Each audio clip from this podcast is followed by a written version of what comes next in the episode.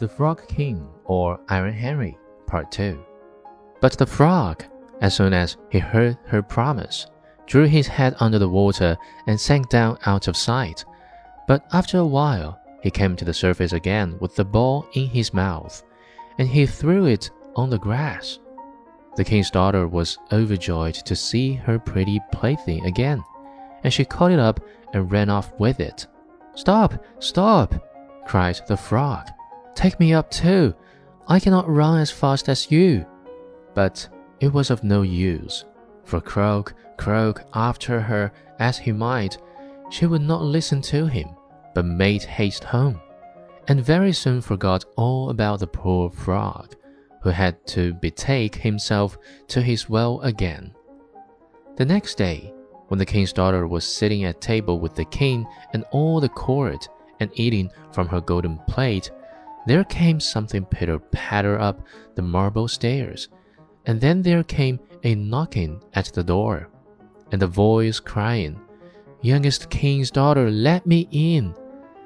And she got up and ran to see who it could be. But when she opened the door, there was the frog sitting outside. Then she shut the door hastily and went back to her seat, feeling very uneasy. The king noticed how quickly her heart was beating and said, My child, what are you afraid of? Is there a giant standing at the door ready to carry you away? Oh no, answered she, no giant, but a horrid frog. And what does the frog want? asked the king.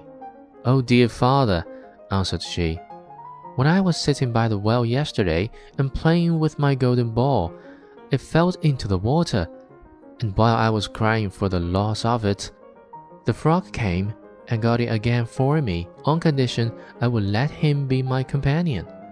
But I never thought that he could leave the water and come after me.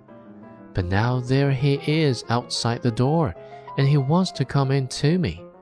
And then they all heard him knocking the second time and crying, Youngest king's daughter, open to me. By the well water, what promised you me? Youngest king's daughter, now open to me.